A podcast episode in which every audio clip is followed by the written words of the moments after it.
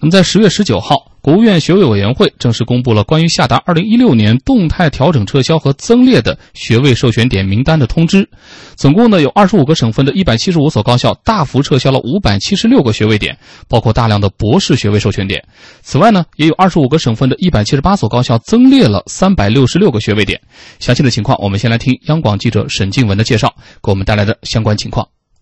在全国第四轮学科评估结果即将出炉和建设双一流计划启动之际，全国各高校大幅学位授权点动态调整备受关注。此次调整，从撤销学位点较多的学科来看，软件工程最多；从撤销学位的地域看，在京高校撤销的学位点最多，共计十四所大学的七十一个学科，其中清华大学撤销了海洋生物学的硕士和博士学位点。从撤销学位点较多的高校来看，浙江大学此次力度最大，撤销数高达三十四个，其中包括博士学位授权一级学科五个，博士学位授权二级学科三个，硕士学位点二十六个。北京理工大学撤销了二十个学位点，如载运工具应用工程、环境工程等学科的博士、硕士学位点，是北京高校里变动幅度最大的大学。此外，根据二零一六年学位点动态调整结果，共有一百七十八所高校增列了三百六十六个学位点。此次增列的学位点量大大少于撤销的学位点数量。业内专家解读，各大学的学位授权点打破终生制，这对规范高校办学、释放高校活力，让高校在合格基础上办出高质量教育，具有重要意义。学位授权点有上有下，有增有撤，将成为常态。专家认为，如果说加快一流大学和一流学科建设是高等教育改革的加法，那么学位授权点的撤销就是做必要的减法。中国高校的转型发展，实质上是中国高等教育的供给侧结构性改革。学科点调整与撤销，有利于优化高校学科布局，优化高等教育结构，对于解决高校改革发展中的教学资源分散、人才培养质量不高等顽疾大有裨益。不少高校撤销大量学位点，意味着高校的发展思路正改为走内涵式发展道路。这个事情呢，从十九号公布，二十号媒体开始竞相报道，到现在差不多是一周左右的时间，也可以说一直是讨论的热点。比如说，人民网的标题是“全国高校总共撤了五百七十六个学位点，快来看看你的学位点撤了没？”文章做了一个统计，说从撤销学位点较多的学科来看，软件工程最多，总共有三十五个；工程项目管理被撤了二十一个；工程工业工程被撤销了十三个，这是前三位。而从撤销学位点较多的高校来看，浙江大学这次撤销的学位点最多，高达了三十四个；中南大学撤了二十六个；北京理工大学排第三，撤了二十个。与人民网给出的服务性的讯息不同，京华时报给出的是评论，说高校学位点瘦身，那也是供给侧改革。文章指出啊，从上个世纪九十年代后期开始，我国高等教育规模急剧扩大，学位授权点随之遍地开花。那么，经过了将近二十年的累积，学位点臃肿的问题越来越突出，学位点终身制亟待被打破。学位点现在开始有上有下，今年一下子撤了五百七十六个学位点，这既是改革学位点授予制度的成果，也从另外一个侧面表明之前累积的问题到底有多么严重。那么综合来看呢，各家媒体关注较多的一个是打破了终身制，高校学位点有增有撤成为常态，能不能倒逼高校教育质量的升级？毕竟啊，此前学位授予点重申报轻建设的现象是比较突出的。另外一个关注点就是为什么撤的最多的是软件工程，为什么增加最多的是会计？这是不是也是就业市场的直观压力的反应呢？请出我们的两位观察员，这条新闻他们关注点又在哪里？叶老师，其实这个可能对于一个学校。呃，撤或者并了一些学位点的这种对本校的影响呢，呃，一般的公众我觉得可能是比较难以体验到的。嗯，为什么这么说呢？一般的公众的话呢，对一个学校的印象主要是来自于它的一个总体牌子。你比如说北大、清华或者是浙大，是吧？你要再进一步对教育了解了了解的人呢，可能会知道一些历史渊源，似乎会觉得这个呃清华似似乎应用技术什么的会更厉害点北大似乎文科和那个呃理论物理什么这种研究会厉害，但实际上这种的印象的话呢，都非常笼统。嗯，这些年也是在变。你让一个具体的。如果只是有过自个儿读过大学，或者是把自己孩子送进大学经历的这种家长，去判断学位点的作用到底会如何的话呢？我觉得其实是判断不准的。呃，这这个可能详细点得从我们国家一二级学科的这种设置，呃开始来讲。呃，其实这种一级学科就意味着一个大的门类。如果说一个学校很厉害，那么它如果说是本身已经是，你打比方说，它某个一级学科，你比方工学底下。他获得了一个博士授予权，那就意味着这个工学的这个一级学科底下的所有二级门类，而这些个二级门类才是大家相对来说比较耳熟能详的。嗯，比方说啊，你是学通信工程的吗？啊，你是学什么应用化学的，就类似于这种这种二级的这种跟专业或者是方向相关的东西才是大家熟悉的。那么我们讲的就是，如果你一级的这种博士点，这他已经拿到授予权的话，所有的二级的这这这个呃方向，他都能够授予博士。也就是说，你这个孩子只要进了这个清华的呃大门啊，那么你从这个一个普通大学生一直可以读到博士，因为他本身是有这个能力的。但是呢，你说如果说是当中撤并了几个呃。具体专业方向里博士点的授予，那我想可能对于一般的公众来讲，只是觉得，哦，你在这方面是不是以后就不教了？可能对他来讲，他换一个专业，这个并没有什么直接的关系。但对于一个学校来讲呢，它其实可能是经过一些衡量。嗯，因为看一个学校厉害不厉害，一般其实来讲就是你一级学科到底有多少个啊，这种大类是有博士授予权的。但是真正说看你这个实力水平如何，某个学科这个是否全国领先，就要看他这个大的一级学科里边的。二级的这个学科，也就是说你这种具体专业，他有没有拿得出手的东西？那么这个我们都知道，按照他这个学位呃授予点的这种标准的话，你首先要有一定的师资力量，对吧？那么如果说是你没有这种特别著名的教授之类的，如果你就只有一个，那你肯定也是难以为继。那你干脆就把这个有限的力量，你就放到呃别的学科上面的培养去。所以对于高校本身的发展来讲。并不是说他手里边的这个专业上面的，呃，这种授学位授予点拿的越多越好，因为这个有可能他贪大求全之后顾不过来。我本身有了这个名声之后呢，他教不出好学生，没有这个能力，这种情况下是有的。嗯，所以适当的做做减法，其实对于学校来说也是一种减压的方式。我们再请洪林老师说说。呃，其实呢，撤并这样的一个学位点，我觉得可能这种原因呃未必那么简单。比如说，有的呢是这个学校的这种师资力量本身没那么强，因为我们知道过去这几年，其实我们的学校，呃，这种高等教育的学校里面，基本上是呃追求大，嗯，追求全，对吧？这个学科，然后办学的规模是越来越大，但是呢，这种师资的这种力量，事实上提高的没有那么明显。呃，因此呢，可以说有些学校，包括就是一些著名的这种高校，你比如说这次撤这个学位点啊，从我们理解来讲，像清华这种，就是至少国内一流这种学校来讲的话，它不存在撤的这种可能性。但是你看清华它也撤了，那么像清华这样的学校，那么都是有裁撤的这种情况。那么其他这种学校，我们可想而知，就是过去的这几年里，其实在办学上出现了一些盲目求大的这样的一个倾向。那么如果是这样的，本身这种虚胖。就应该瘦身，你必须瘦身。就刚才媒体所说的，进行一个供给侧的改革。另外一点呢，也要和市场去对接，就是说某些学位。呃，这种专业，那么有可能在市场上确实存在了一定的这种，比如说就业难那种情况，当然不见得是绝对的，嗯，对吧？如果说这个你培养出这个学生，那么和市场对接不是很理想的情况下，那么从自己办学的质量来讲，我觉得学校主动做出一个瘦身的瘦身的决定，也是对这个学生那么去负责。因此呢，这是传递出一个我觉得还是一个积极这种信号。另外呢，一个更积极的信息就是在于，不管你是什么样的一个学校。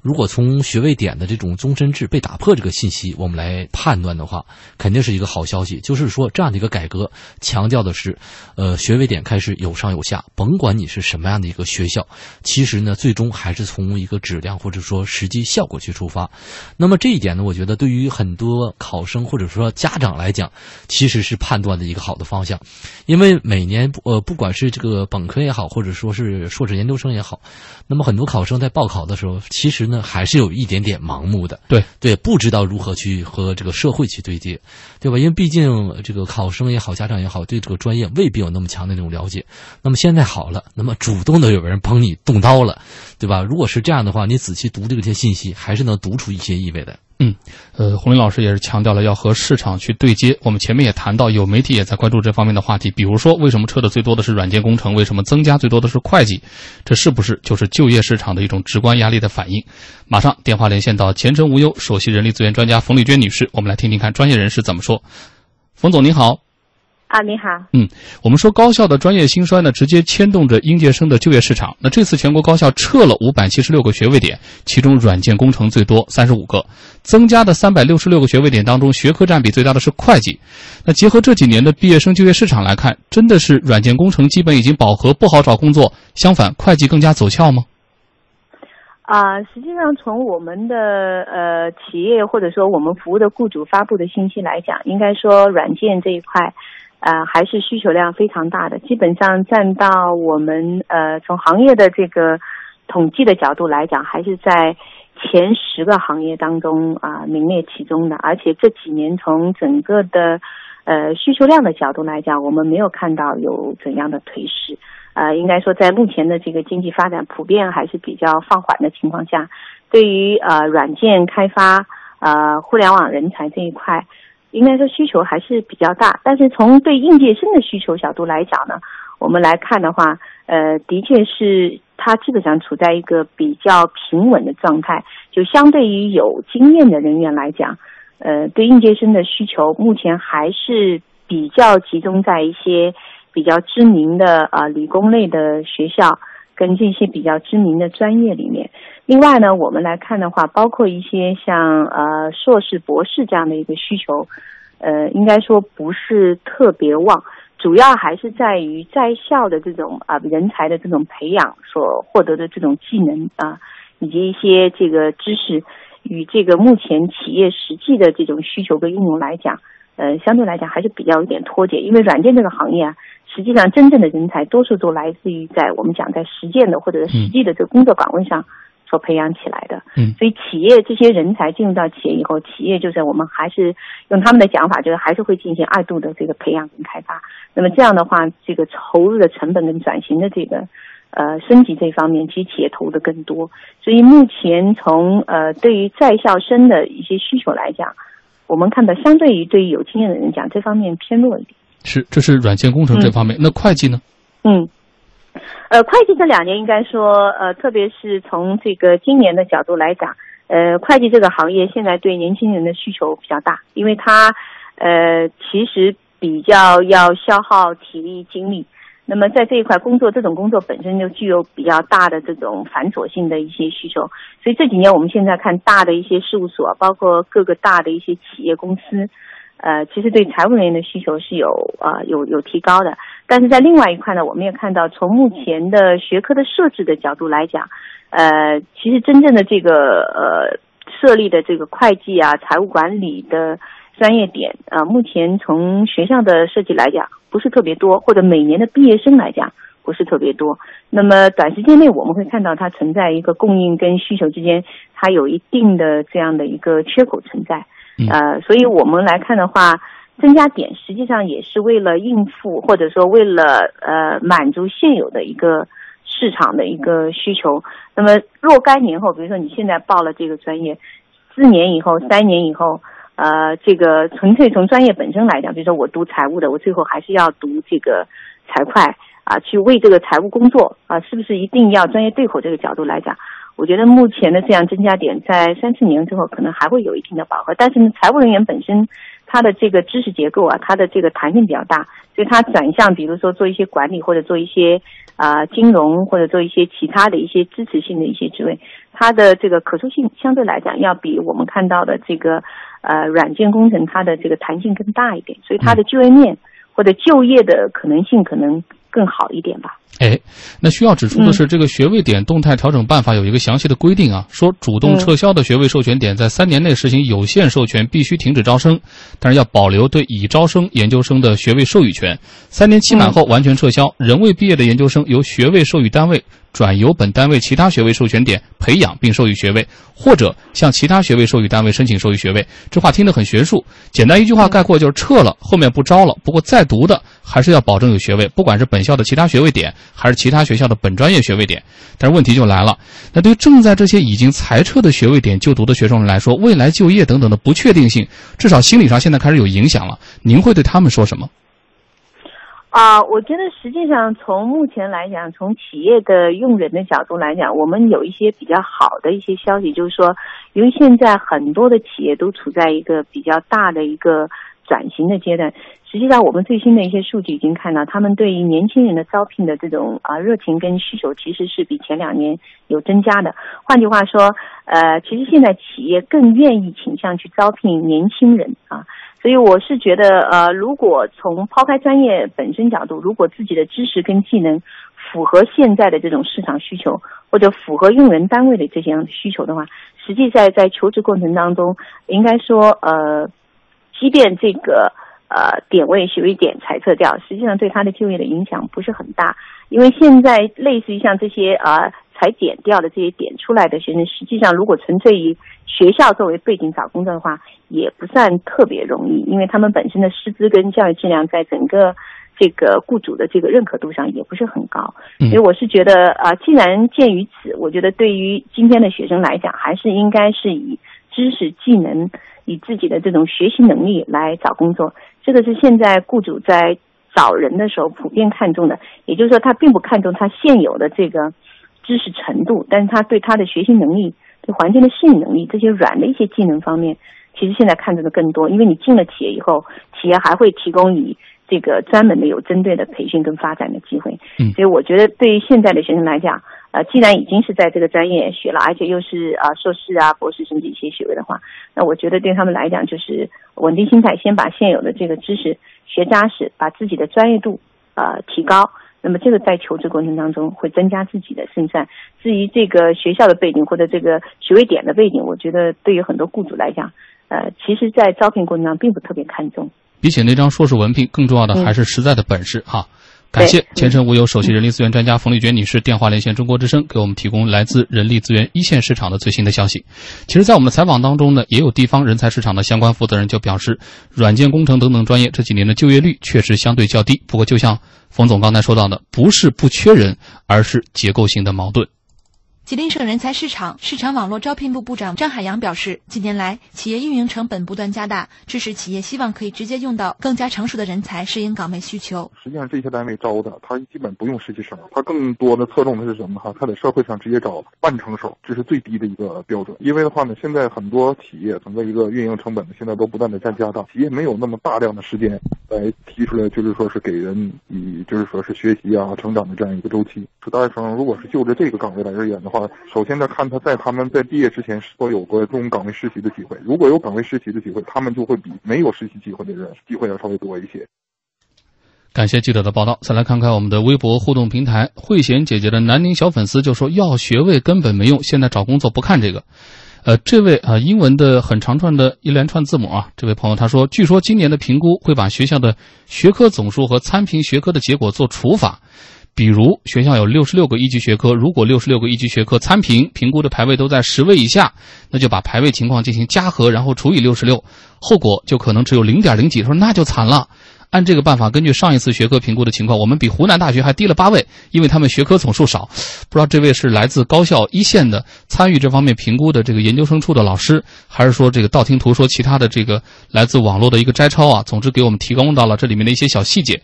一条大河波浪宽也说，高校设置专业以及各专业招生人数要与时俱进，具有前瞻性，不能数年、数十年一副老面孔。相关的话题还在继续，你也可以继续登录中国之声在新浪的实名微博，找到我们相应时段的节目内容预告帖，跟帖留言。亲爱的，给我转发的内容点个赞吧。好，我点赞。唉，明明说集满八十八个赞能换一个包包，结果店家说已经送完了。我说小王，赶紧的抽时间去处理一下违章吧。怎么了？微信上说了，车主要在五月二十三号前处理违章，否则商业险保费上浮百分之十。嗨，交管局已经辟谣了。属兔的不转会倒霉的。今是旺富节，为你老爸转一哥们次吧儿，。别撸串了，碳烤的肉啊会致癌。停停停停停停停！能不能消停一会儿啊？造谣传谣都违法，莫让微信变失信。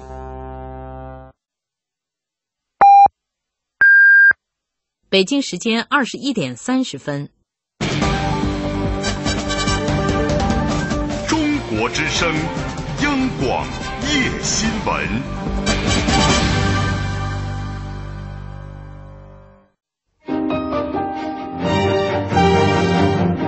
央广夜新闻，理性决定深度。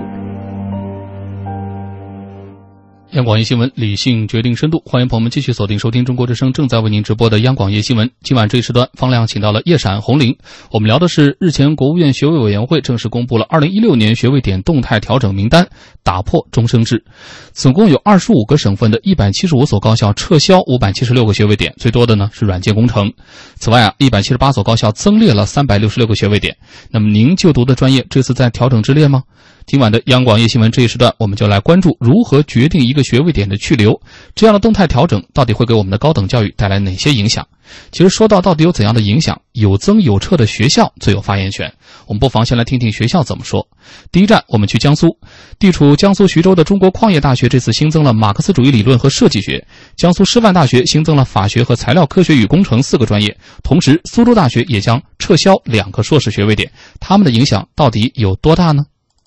在撤销的学位授权点中，中国矿业大学今年撤销三个学位授权点，其中包括哲学、美术学和政治学理论，同时增列了马克思主义理论和设计学。中国矿业大学学科建设处学科管理与规划办公室主任孙志华说：“这次你看呢，这次大规模的都是自行的调整，调下来这之后呢，他这个权利可以保留三年。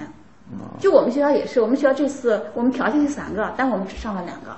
权利给你保留三年，三年的时间内，你可以扶持其他的学科再上来。孙志华坦言，在自行调整过程中，学校会根据自身的发展，考虑到师资力量、发展前景等因素，对学校的学科进行一个优化布局。他这个为什么撤美哲学？他没有人了。他美术学教授可能只有一个，你一级一个一级学科硕士点必须要有三个以上的教授。他这个点如果这次，因为他今年马上就涉及到就是今年的省里的一级学科硕士点评估，如果他自己不主动撤的话，这个点评估过不去，恐怕省里要把它撤掉了。优化学科布局，学位授权点打破终身制，有进有退，或许将成为一种常态。尽管忍痛割爱，但也是学校发展需要。孙志华说。因为像我们这样的一个大学，我们的目标，你要是建啊一流的学科，然后要建一流的大学的话，必须要有一流的学位点、一流的学科进对它进行对应，那呃有这些学科点对它进行支撑。如果是这个我们的这个学位点在全国都排在后面，那肯定要影响这个一流学科的建设，所以这样的点就要被淘汰掉，这样学校的这个整体水平上去，然后学校的排名也才能上去。苏州大学被撤销的两个学位点分别是生态学和农业经济管理，均为二级学科。由于这两个专业的硕士学位点被撤销，所对应的一级学科农业经济管理专业也将一并撤销。苏州大学研究生院学科建设办公室主任沈明荣介绍，撤销这两个学位点是学校根据自身的发展规划和目前学科的现状而主动请缨。沈明荣就业经济管理是，那么是我们商学院就是当时财经学院嘛最早的一个硕士点嘛，因为他们还是很有感情的。但是呢，这几年的发展下来呢，他已经跟商学院的这个主流学科啊，已经已不已经不是他了，他已经变成比如说更大的什么经济管理啊，还有什么一些其他的一些呃学位点了，就是呃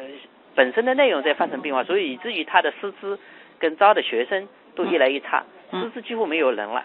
然后呢，学生呢也开始招不到了，因为大家没有学生会对这个专业感兴趣嘛，所以呢，它是实际上一个自然的，就是说一个相当于变变弱了。高校增设学位授权点，对于正在读书的大学生来说，无疑是个好消息。江苏师范大学法学专业是这批新增的学位点之一。这一消息，法学研二学生刘一慧说：“以前我们学校没有硕士学位授予权的时候吧，感觉我们学校的牌子不够硬，实力呢也不够强，到外边找工作的话，总是觉得自己底气不足。足但是现在我们学校增加了这个硕士学位的授予权之后呢，我觉得以后，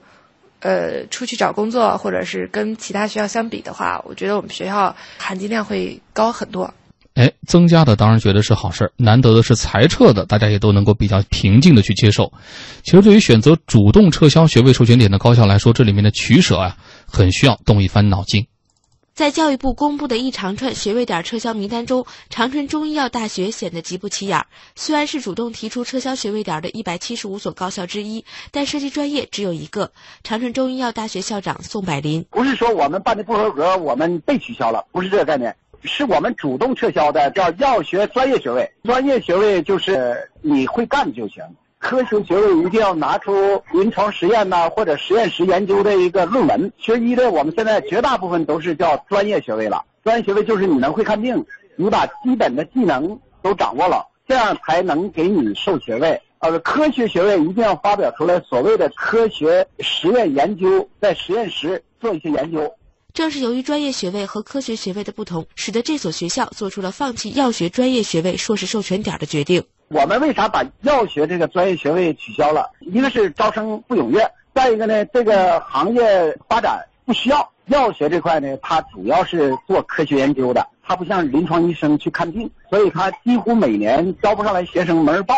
那你说药学的本科生甚至专科生就行了，他现在还弄个硕士去药房抓药，那不有问题吗？我们就招不上来学生。古语有云：“失之东隅，收之桑榆。”对长春中医药大学来说，主动放弃这个鸡肋般的硕士专业授权点，好处多多。我们学校不单有中医，还有西医。西医呢，我们原来没有专业学位授权，临床医学啊。结果我们把这个取消了之后，今年通过国务院学位办和教育部啊联合发一个文，就说你可以自己取消一个，再增加一个，抓住这个机会，把临床医学专业变成了专业学位硕士授权，退出一个你才能增加一个，这是国家应该说简政放权，给高校办学自主权的一个具体的表现。就是你自己，你觉得你不行，你就说。说完了之后，你觉得哪个行你就登，你不登也没关系，很灵活。这个政策非常好，你用行了招不来学生，他就自消自灭了吧。你现在有这个政策，学校有很好的自主权，专业学位硕士授权已经批给我们了。而此次药学专业学位硕士授权点撤销，对这一专业在读硕士研究生毕业以及教师教学没有影响。从今年撤销了之后，今年这个专业不再招生，而是以往招来的学生他正常毕业没有任何问题。硕士生导师既可以招科学学位。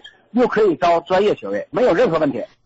学位点的动态调整，一头连着就业，一头连着招生。招生没有竞争力，在高校的心目中，这就成了鸡肋。如果有机会主动替换，求之不得。来，我们再去河南看一看，在河南，包括郑州大学、河南工业大学、河南农业大学、华北水利水电大学等八所高校，这次总共撤了二十六个学位点，同时也新增了二十一个学位点。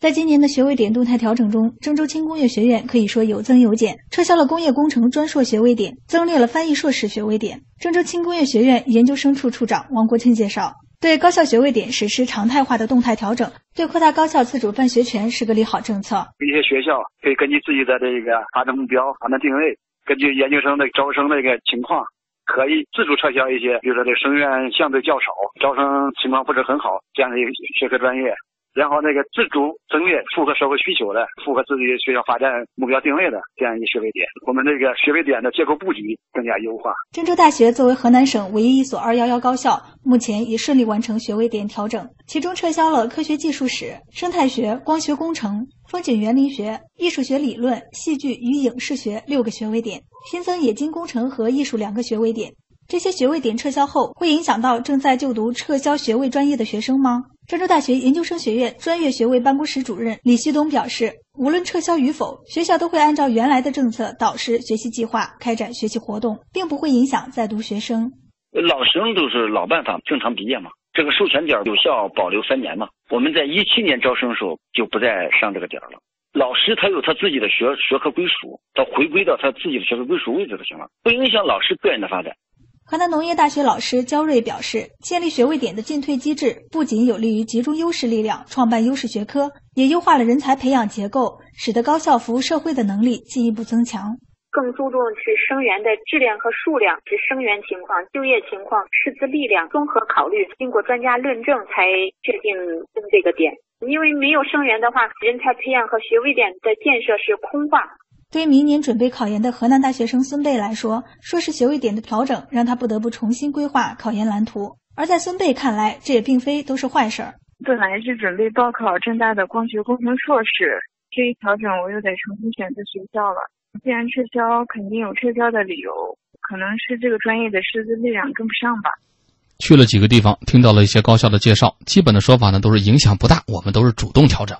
那有没有被动调整的呢？其实梳理一下这个动态调整的发展历程啊，我们不难发现，二零一四年的时候，国务院学位委员会就曾经批准上海、江苏、安徽、广东四个省市开展学位授权点动态调整的试点工作。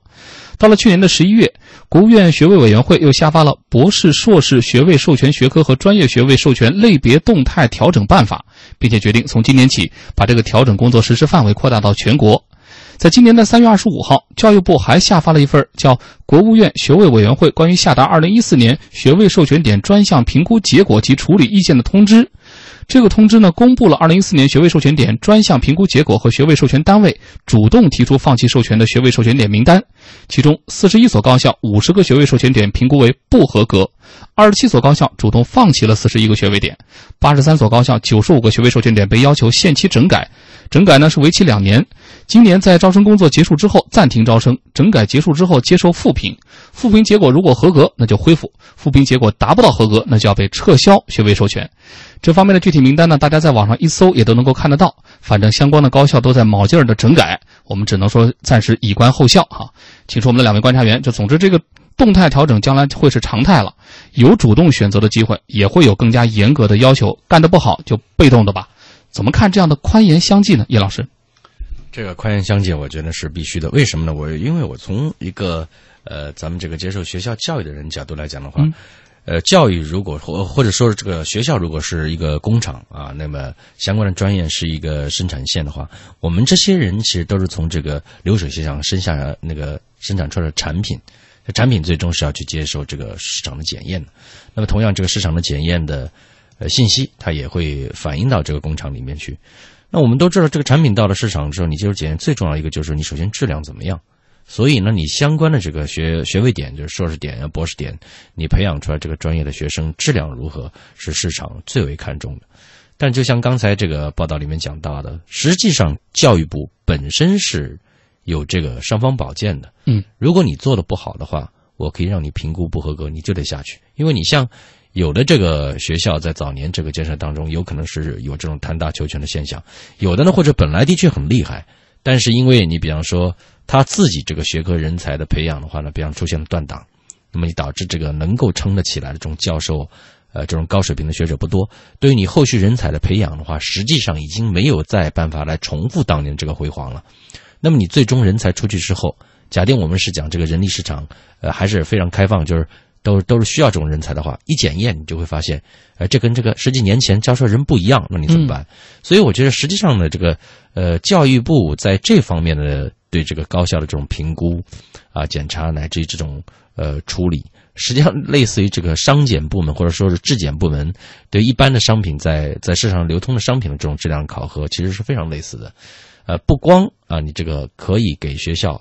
我觉得这个是说的比较客气的，你好听的，就是你有这个权利，你可以做自我调整，啊，这个还不行的，你用发挥你自己的这种市场敏感性，你就把它弄下去。但你要实在不行呢，你又不出于某种原因，你又不做，那只能是由这个呃主管部门来替你做了。嗯，看看微博互动平台，郑州一个好市民说，研究型的学科学位授权呃撤销多，应用型的学科增加多，应该符合当前国家国民经济和科学发展的特色专业最好。他觉得复合型的学位学科发展将来恐怕会长盛不衰。这已经谈到了在这样的动态调整过程当中，比如说学生或者家长怎么去应对的这个心理状态的问题了。还有这位朋友是说到了呃槐花盛开的季节，说这样的动态调整很对啊，他说就是这个样子。那什么事情都要与时俱进嘛，有些东西随着时代的发展会被逐渐的冷落甚至淘汰，真的很正常。他说怕就怕墨守成规啊，死守教条，结果就是害人害己。我们再请出红林老师。呃，其实啊，这个呃。有上有下的这种制度，如果说实行几年之后，我觉得对现有的高校，就像一个小鞭子抽着一样。对，因为未来呢，你就会做出一个选择，与其你被强制拿下来，你肯定不如就像刚才长春的那所高校一样，我根据自己的实际情况，我主动裁撤一个点儿，嗯，对吧？这个裁撤的话，首先呢，不并不是说我自己办学有什么问题，有的他就就是替学生的考虑。你既然招生招不上来，而且你也认为，就像这个专业的学生，如果说培养一个硕士去这个药房去抓药。他觉得说就是一种浪费，那么主动去调整，其实也是一种负责任的态度。因此，未来的话，如果说学校在这方面，呃，本身呢就是动态调整方面就下功夫的话，就意味着就是你这种学科的这种设置真的是贴近社会、贴近市场，而且呢，你会有一些新增设的这一点，就体现出你的一些考虑。现在呢，说实话，很多学校在专业设置上真的是挺懒的。这种变化不多，而且呢是远远落后于这个社会，因此对于学生来讲，某种意义上来讲就是不负责。你把这个学生招上来之后，甚至到大学毕业的时候，当然了，可能是某种城市呃某种程度显示是就业，但是可能这个学生在择业的过程中，他可能很不开心，嗯，对吧？他。不像说有的学校亮出我的学校亮出我的专业的时候，让这个用人的单位眼睛一亮，对吧？你看也有的这个学校，可能学校牌子没有那么亮，但是他这个专业让大家觉得说这个学校还是对学生去负责的，因此至至少这一点以后呢，就是说学校未必有那么亮的一个牌子，但是这个专业能够体现出你学校的一个态度。对。而且流水不腐，户枢不蠹。哎，我们也曾经听说过啊，个别的学校存在着，比如，哎呀，老教授啊，咱不能叫学霸，但是一言堂了。中青年的教师，你看，你人家学科是人家打拼起来的，人家拿到的硕士学位点，怎么着都得熬上多少年。但是现在，如果你真的有才华，真的有机会去充分的展开竞争。教师之间的竞争恐怕也会给学生带来更多的实惠。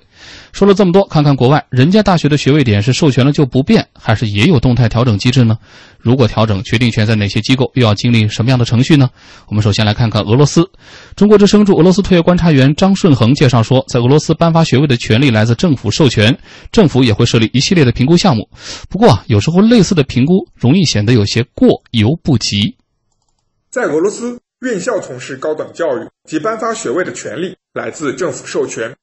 也就是说，没有政府的批准或许可，任何院校都不能擅自颁发学位。政府通过某种程序将学位授予的权利让渡给院校，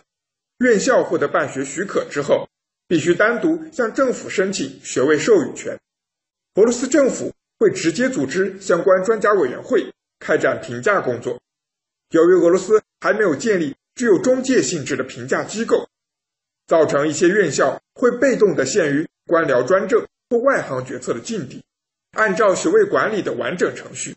学位审核只是学位授权的第一步。在办学过程中，院校还需持续参加相关评估活动，包括对培养过程及毕业生论文质量等方面的评估。这些评估活动完全是由政府所主导，整个国家每个学科的评价和管理。均在政府动态调整机制之中。虽然看似一切尽在掌握的政府调控，实际效果却是过犹不及。高校的自主权越来越小，甚至各种名目繁多的评估，有时会使院校几乎难以招架。评估内容涉及方方面面，主要包括历史变革与当前状况、科研的运行方式与质量、大学生的录取及学业和毕业情况、继续培养项目。学校管理、校园文化和社会活动项目等，特别是继俄罗斯高等教育加入博洛尼亚宣言之后，为了和国际接轨，相关的认证和审计环节也越来越多。任何评估和考核不符合标准的情况，都有可能被政府剥夺学位授予权。你看，这么严格的管理，有些时候也让当时的这个学校觉得不大能够接受，或者接受起来困难比较多。我们接下来再看一看澳大利亚。中国之声驻澳大利亚特约观察员胡芳介绍说呢，一九九五年，澳大利亚建立了一个教育体系框架，规范所有大中小院校的学历学位等级。其中，高校课程学位有动态的认证机制，一般啊七年认证一次，即便不到认证期限，也可能因呃合作结束之后呢就暂停相关的招生。那么在这样的一个过程当中，澳大利亚的学校又该如何应对呢？澳大利亚教育体系框架，简称 AQF，一九九五年建立之后呢，就一直扮演着规范着澳大利亚全国所有的大中小院校所有学历学位等级的这个作用。那么从高等教育到职业技术教育到中小学课程，你在什么地方学了什么，获得的学历属于什么等级，是学士、硕士还是博士，都可以在 AQF 的十级分类等级当中得到体现。而如果我们再进一步具体到澳大利亚的高校，这会由澳大利亚的高等教育质量与标准署来具体负责。所有的课程学位都必须要获得该署的认证，而认证时间呢不是永久性的，通常只有七年。在七年以后，高校可以通过申请更新认证，在通过审核之后呢，才能够继续维持下去。此外，该署呢，并不排除在认证有效期间内的终止认证课程的行为。这其中可能有几种原因造成，例如高校该课程无法招收到合适的学生需要终止，高校任课教授无法继续担任教学任务需要终止，又或者是质量和标准署认定该高校已经无法通过正常的教学培养出符合资格的该专业毕业生。那么，在这几种情况之下，该署都可以在高校主动或者被动的情况下终止这一认证的专业学位，并称之为教学终止。在教学终止的情况下，如果该高校学位点仍然有就读的学生，那么质量和标准署会统筹安排他们，或者是在该校继续就读该专业，并作为最后一批获得该学位的学生，或者是安排他们去同等程度其他的学校继续完成课程。他山之石。究竟能够给我们带来哪些借鉴与思考呢？马上电话连线中国教育科学研究院研究员楚朝辉先生。楚先生您好。您好，大家好。嗯，大家都很关注这次高校学位点的动态调整哈。比较乐观的预期是，能不能就此标志着我们的高校未来在专业和学科上不再求大、求全、求规模了，而是改走这个内涵式的发展道路了？您认可这种说法吗？这个高校学位点的动态调整，它为什么会反映并且影响高校的办学思路和发展方式呢？这个在一定程程度上会影响高校的这个发展，但是要真正要实现高校的发展。走向内内涵式的发展呢，还是应该有其他的因素来起作用。光靠这个因素，它能起的作用是有限的。呃，更主要的是要靠高校的领导，包括这个高校的这个教职工啊，他这个观念转变，真正意识到我这个高校是要分层满足社会的需要，要找到自己分层满足社会需要的那个点，准确的找到那个点。就是思想意识上要变，同时呢，他现实当中他也能找到那个那一个点，呃，然后各方面形成共识，才有可能实现这样一个目标。那么这次学位调整呢，在一定的程度上可以促进这样一个目标实现，但是光靠这个还不够。嗯，在我们的采访中，一些这次没有涉及到的学校和老师呢，也很关注这个事儿。大家觉得啊，下一轮一定还会筛得更细啊，省部院校啊、地方院校可能都要慢慢去适应这种新玩法了。当然也有观望，就说这动态调整呢，说起来容易，究竟怎么去设置并且运行一套比如评估啊、评测啊、优胜劣汰的这个常态化机制啊，恐怕没那么简单。对此，我不知道您有些什么建议没有？就目前中国的高校确实缺少第三方的评估。尤其是专业的第三方评估，在这种情况下，一个学位点的设置或者撤销，到底依据什么呢？那么在很大程度上，呃，可能会依据在校内的这个专业的评价。那么这是我通常讲的第一方的评价。但是呢，由于缺少第三方的评价，可能也会在一定的程度上存在着这种主观性，或者甚至包括这个利益的驱动或者非专业的行政的。这种干预都有可能存在，所以在这种情况下呢，呃，怎么样去实现专业的评估，才是目前呢，呃，面临的一个问题。说到底呢，学校是教书育人的地方，这个主语啊，其实还是人，尤其是选择这些专业攻读学位的学生。虽然动态调整并不意味着将来就会短频次、高密度，动不动就调，但是对于学生选择专业或者学校来说，将来是不是也有更加需要注意的地方？那么对于考生来说，我认为最主要的要看这个高校它所设置的这个设位点、学位点呢，在整个的全国的这个高校当中，它处在一个什么位置？那么通常说，这个高校如果它的学位点在全国是处在靠前的位置，不是处在一个边缘的位置，它它撤销的可能性就比较小。同时还要看这个学位点在这个这个大学的整个布局当中，它处在什么位置。如果它不是处在一个边缘位置，而是处在一个重点发展的这样一个位置呢，那么它撤销的可能性就比较小。所以，呃，这种考生要选择的时候呢，注意到这样两个基本点，就会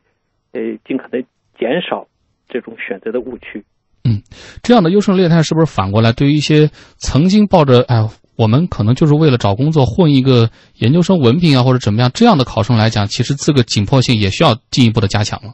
就是要更多的到高校进行了解，更多的对自己的优势潜能了解，把这个两方面有效的结合起来，找到那些能够实现自己这种成长发展目标的这样一些高校，这一两两个结合起来呢，才能会是一个比较好的选择。好，感谢中国教育科学研究院研究员楚朝晖先生电话连线中国之声，和我们分享您的专业思考。回到我们的节目当中来，楚老师刚才很重点谈到的是第二个问题啊，就是我们说到的这个，呃，评估评测啊、优胜劣汰的常态化机制啊，现在说要搞动态调整了，但是怎么个动态法？大家说不那么简单。楚老师的建议是，除了这种主观的评价，学校自己的说，哎呀，我这个好那个不好这样的评价之外。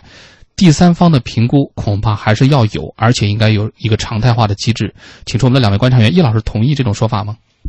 呃，这个我我觉得我总体来说应该是同意楚老师这种说法的。那个，毕竟你有了个第三方评估的话呢，很简单，大家都认为就是你现在高高校测评这个学位点的，呃，手艺工作的话呢，它的公信力会更强一点。但关键呢，我觉得有一点，就像我节目开头讲的，可能呃一段时间之内，这个无论是考生啊、还是这个考生的家长，对于这个东西的撤并的话呢，他并不是特别敏感。嗯，那么既然不是特别敏感，也就意味着民意在这方面的话呢，很难形成一个高的关注度，从而形成一个合力去推动这个事件的发展。换言之讲，这还是需要一个。专家层级来解决，或者说是机制内，呃，解决的力量占多数的这么一个领域。所以我在想呢，尽管说，呃，你引进外部力量进行一些监督，啊、监督，这个在形式上应该说，呃，既是有效，而且也是必须的。但是真正的，因为本身民意的这个呃推波助澜作用会比较小，那么相对来说，主管部门到底能够有多大的动力去做这件事情，这恐怕是个问题。嗯，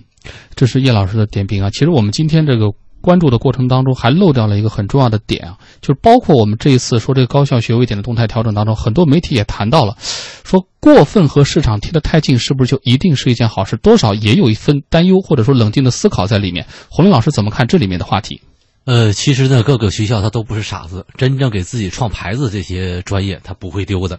他丢的，说实话呢，也是过去就是呃有的就说实话就是跟风上了这种专业，最后发现呢自己的力量没有那么强，那么最终肯定还是要下来的。另外呢，有一部分真的是和市场贴的比较远，因此我觉得这种担心呃不必要。另外谈到这种第三方这种机构这一点，我觉得可能现在还到不了那种程度，因为我们知道呢，这个专业的这种设立，首先呢是有相关的这个管理的这个部门，他批准才可以，对吧？他首先批准才可以。然后，如果说这个学校，就是我我是觉得，就是将来下的这方面，基本上就是两个原因，一个呢就是学校主动的，那么觉得不妥，或者说这个比较远，那么把它拿下来；另外一方面就是说，呃，真的是主管的这些这个部门觉得这个不行的时候才裁撤。那么说实话，引进这个第三方机构，我没有办法相信它这种权威性，至少在这个领域来讲，我觉得这个第三方这个机构的可能性几乎是不存在的一点，而且我个人觉得暂时还是没有必要。其实到了一定程度的时候，可能学校主观的，就是尤其是在下的这方面，可能它的动力会会更强一点。因为如果你不下的，会会影响到你自己这种呃声誉的时候，你就就像我们说这个清华大学，那清华大学如果说呃某些专业真正觉得说影响到了你清华这个牌子或者这个水准的时候，我想他不会硬挺着的。无论是建设一流大学还是一流学科，高等教育的最终目的呢，是为社会培养人才。目前高校毕业生看似供过于求，很多毕业生找不到合适的工作，甚至有所谓毕业即失业的说法。但实际上，很多用人单位也经常找不到合适的人才，甚至是一才难求。人才供应的这种结构性的矛盾相当突出。在这种情况下，大幅度调整学位点，恐怕也正是改革的一个着力点。通过优化高校的学科布局，引导高校走内涵式的发展之路，以期为社会提供更多的人才。